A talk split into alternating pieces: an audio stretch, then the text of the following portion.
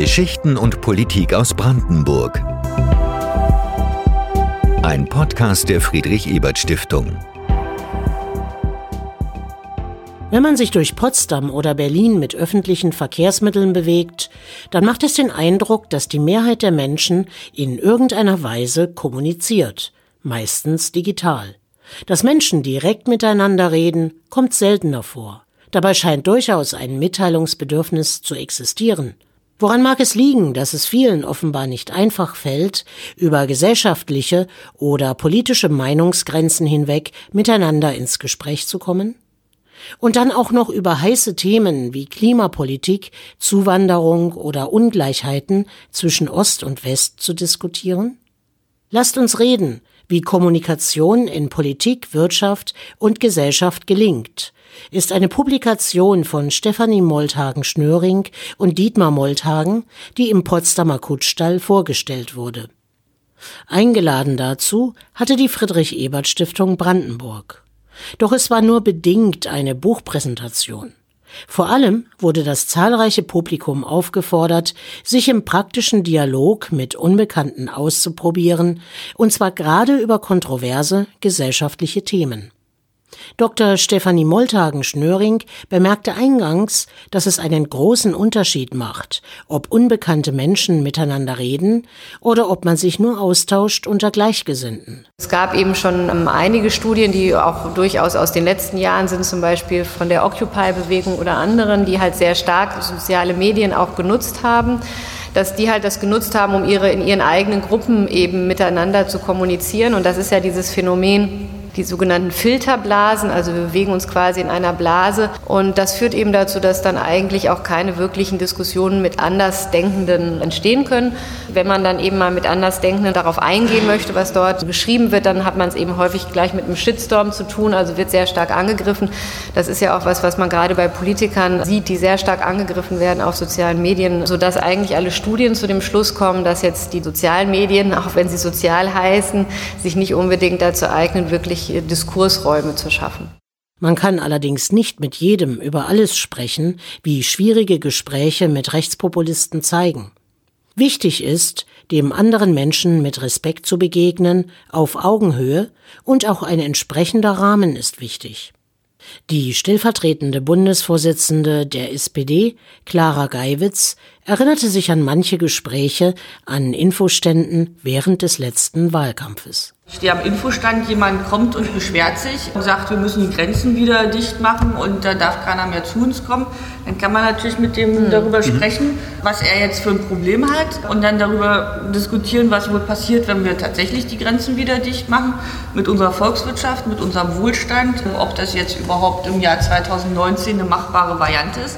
Weil viele Menschen natürlich erstmal eine Meinung haben, aber auch nicht ja, den ganzen Tag Zeit haben, über politische Zusammenhänge komplizierter Art nachzudenken. Und deswegen lohnt sich da natürlich die Diskussion auch. Politiker haben eine Vorbildfunktion. Wenn eine Partei wie die AfD sich immer wieder in einer Opferrolle darstellt, glaubt man es ihr irgendwann, zumindest einige Menschen. Darüber hinaus setzt die AfD verstärkt auf soziale Medien und ist in ihrem Kommunikationsstil sehr aggressiv. Themen wie Flüchtlinge und Einwanderung bekommen ein negatives Framing, womit rechtspopulistische Schwerpunkte geschaffen und gesellschaftlich etabliert werden sollen. Stefanie Molthagen-Schnöring hat ein paar Tipps, wie man gut und sinnvoll miteinander reden und Dialoge fördern kann nicht gewinnen wollen. Also wenn ich in ein Gespräch reingehe mit dem Anspruch, ich muss hinterher als Sieger herausgehen, dann bildet das ja von vornherein im Prinzip eine Front. Und eigentlich ist eine Gesprächsatmosphäre natürlich dadurch gekennzeichnet, dass man sich gegenseitig sieht und damit auch ganz anders miteinander interagieren kann. Dann das Thema ähm, Moderation, also wenn man eben auch größere Runden hat mit Gesprächspartnern, sich darauf vorzubereiten, auch das Ganze moderieren zu lassen. Und last but not least, äh, das Digitale, die digitalen Medien können nie das das Analoge ersetzen. Im Anschluss durften die Zuhörer selbst miteinander ins Gespräch kommen. Es bildeten sich kleine Gruppen zu unterschiedlichsten gesellschaftspolitischen Themen. Und es war bemerkenswert, wie intensiv und unbefangen diese Gelegenheit genutzt wurde. Das Ergebnis wurde hinterher ebenfalls sehr offen besprochen, wie man beim Reinhören feststellen kann.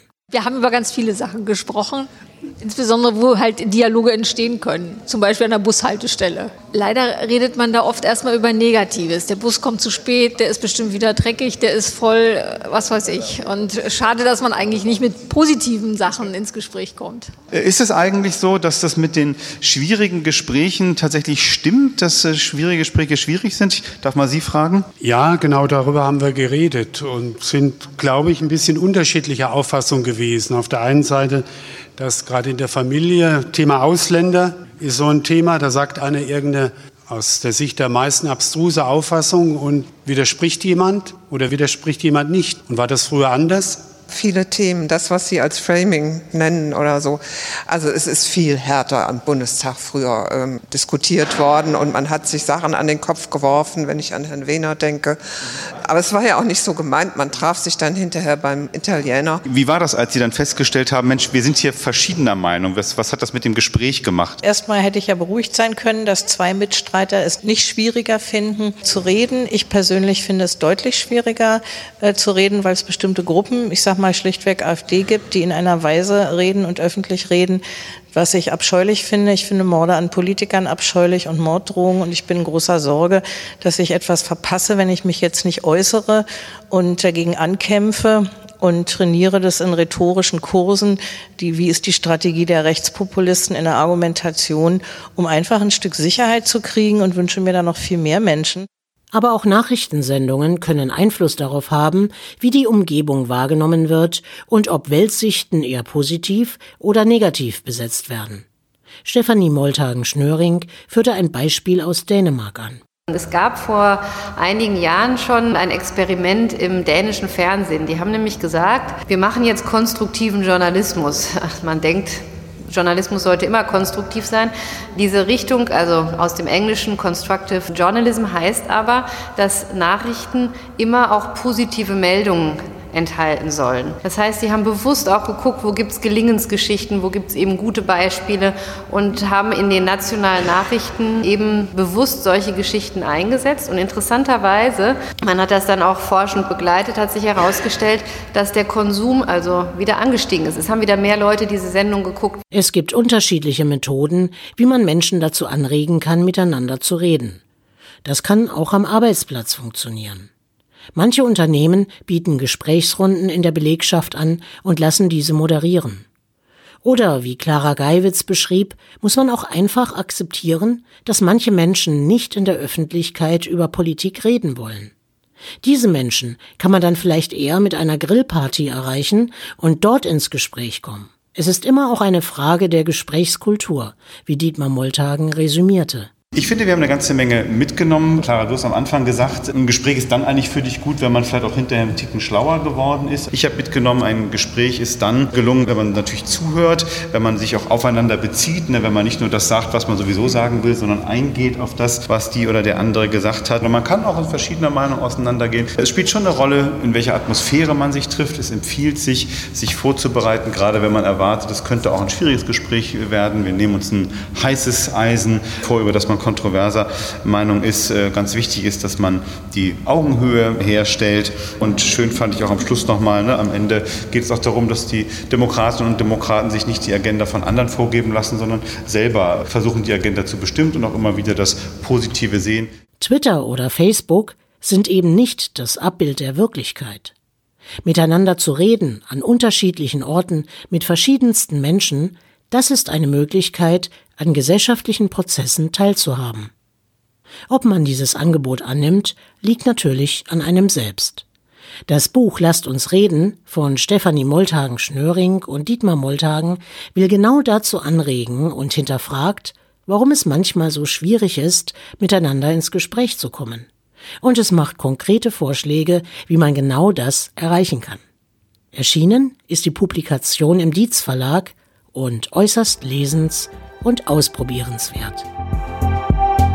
Sie hörten einen Podcast der Friedrich Ebert Stiftung, Landesbüro Brandenburg.